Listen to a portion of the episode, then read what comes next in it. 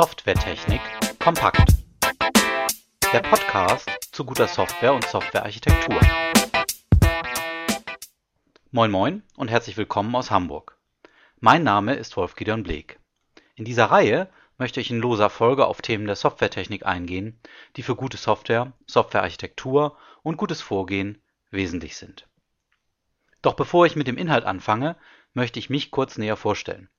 Ich arbeite seit circa 20 Jahren in der Softwareentwicklung und habe mich in den letzten Jahren schwerpunktmäßig im Bereich heterogener verteilter Softwareinfrastrukturen und Softwarearchitekturen bewegt.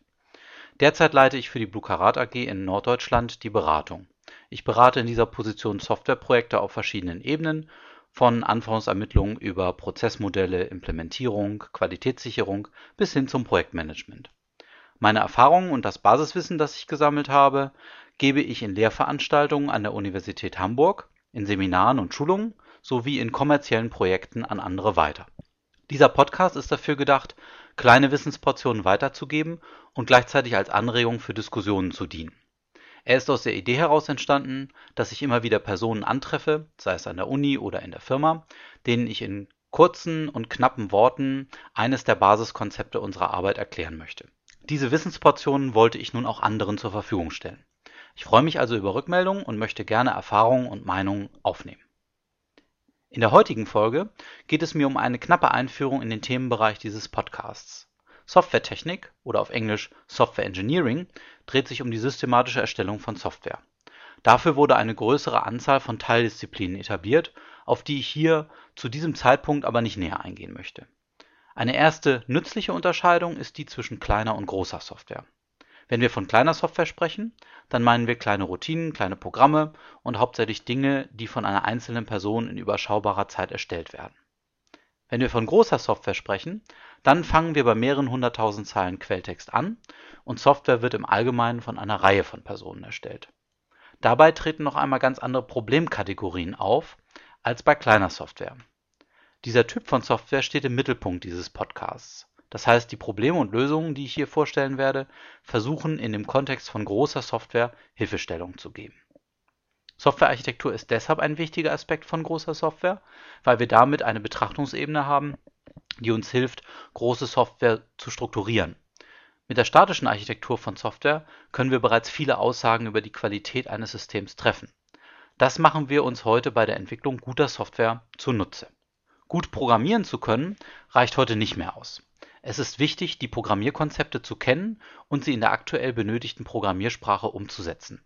An dieser Stelle über Konzepte zu sprechen betont, dass die konkrete Programmiersprache nur das aktuelle Ausdrucksmittel ist.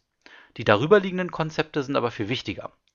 Sie zu kommunizieren und mit ihnen zu entwickeln, stellt die Qualität in der Softwareentwicklung dar. Entwurfsmuster sind hier ein gutes Beispiel. Entwurfsmuster führen in die Softwareentwicklung eine Sprache ein, die es uns möglich macht, wiederkehrende Zusammenstellungen von Programmartefakten zu benennen.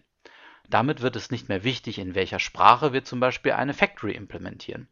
Wir wissen, dass damit die Objekterzeugung gekapselt wird. Das ist ungemein wertvoll für die Kommunikation im Projekt. Da besteht keine Frage. Für Softwareentwicklung sind aber weitere Faktoren wichtig. Dazu zählen die weichen Fähigkeiten, die Soft Skills, wie zum Beispiel Kommunikation, Argumentation und Zusammenarbeit. Dazu gehören aber auch Techniken, die Arbeit besser organisieren helfen. Der Umgang mit einer Quelltextverwaltung, der Umgang mit einer Projektorganisationssoftware und diverse Werkzeuge, um das Projekt auf einer höheren Ebene zu organisieren. Softwareentwicklung erfolgt im Projekt und Softwareentwicklung erfolgt im Team. Beides sind Rahmenbedingungen, die Softwareentwicklung nicht leichter machen. Mit Projekt wird klar ausgedrückt, dass die Software über einen längeren Zeitraum entwickelt wird, den es zu strukturieren gilt. Wir müssen ein Projekt etablieren, es genauer planen und die Aktionen, die wir durchführen, müssen uns dem Projektziel näher bringen. Das ist nicht einfach. Mit Softwareentwicklung im Team stellt sich für uns die Frage, wie wir eine Gruppe von Menschen organisieren, um Software zu bauen.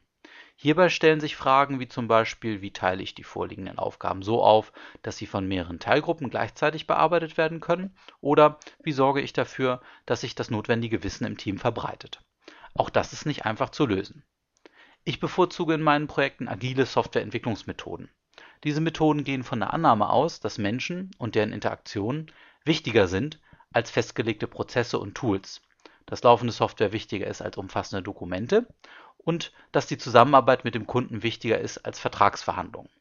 Und ganz wichtig ist, dass das Reagieren auf Änderungen viel wichtiger ist, als einen Plan zu verfolgen. Agile Softwareentwicklung hilft dem Softwareentwicklungsteam, sich auf das Kundenprojekt leichter einzustellen und die Anforderungen des Kunden kurzfristig umzusetzen. Wesentlich ist, dass der Kunde in kurzen Abständen Rückmeldung darüber erhält, was implementiert wurde.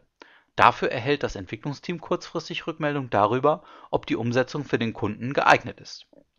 Die agilen Methoden gehören zur Gruppe der iterativ-inkrementellen Softwareentwicklungsprozesse. Dieser Prozesstyp geht in Iterationen vor, die jeweils kleine Etappen darstellen und dazu dienen, schrittweise einem Entwicklungsziel näher zu kommen. Auf die verschiedenen Möglichkeiten, einen Softwareentwicklungsprozess in Richtung eines inkrementellen Prozesses zu entwickeln und welche Vorteile wir dadurch gewinnen können, werde ich in einigen der kommenden Folgen eingehen. Dieser Podcast soll bei den eingangs gestellten Fragen mit Wissen aus der Praxis helfen. In kleinen Portionen und mit hohem Praxisbezug werden in den einzelnen Folgen dieses Podcasts einzelne Aspekte aus dem Gebiet Softwaretechnik adressiert. Dabei liegt ein Augenmerk darauf, möglichst direkt umsetzbare Tipps für jemanden bereitzustellen, der gerade in einer Softwareentwicklungsaktivität steckt. Der Podcast geht deshalb davon aus, dass Sie zum Beispiel gerade an einem Softwareentwicklungsprojekt beteiligt sind. Es sollte also so sein, dass Sie die Ideen und Konzepte aus diesem Podcast in Ihrer täglichen Arbeit einbauen können. Bestenfalls können Sie das sofort anwenden und es hilft Ihnen, bekannte Probleme zu lösen. Soweit für heute und zu diesem Thema. Ich hoffe, Ihnen hat der Beitrag Anregungen gegeben und vielleicht haben Sie schon in naher Zukunft die Möglichkeit, etwas davon auszuprobieren oder umzusetzen. Dieser Podcast wurde nicht zuletzt möglich gemacht durch die Unterstützung meines Arbeitgebers, der Blue Karat AG. Nähere Informationen über Blue Karat finden Sie unter www.bluekarat.de. Diesen Podcast erreichen Sie unter der Adresse www.wolfgideonbleek.de. Dort finden sich auch die anderen Folgen dieser Reihe. Bis zum nächsten Mal, Ihr und Euer Wolf Gideon Bleek.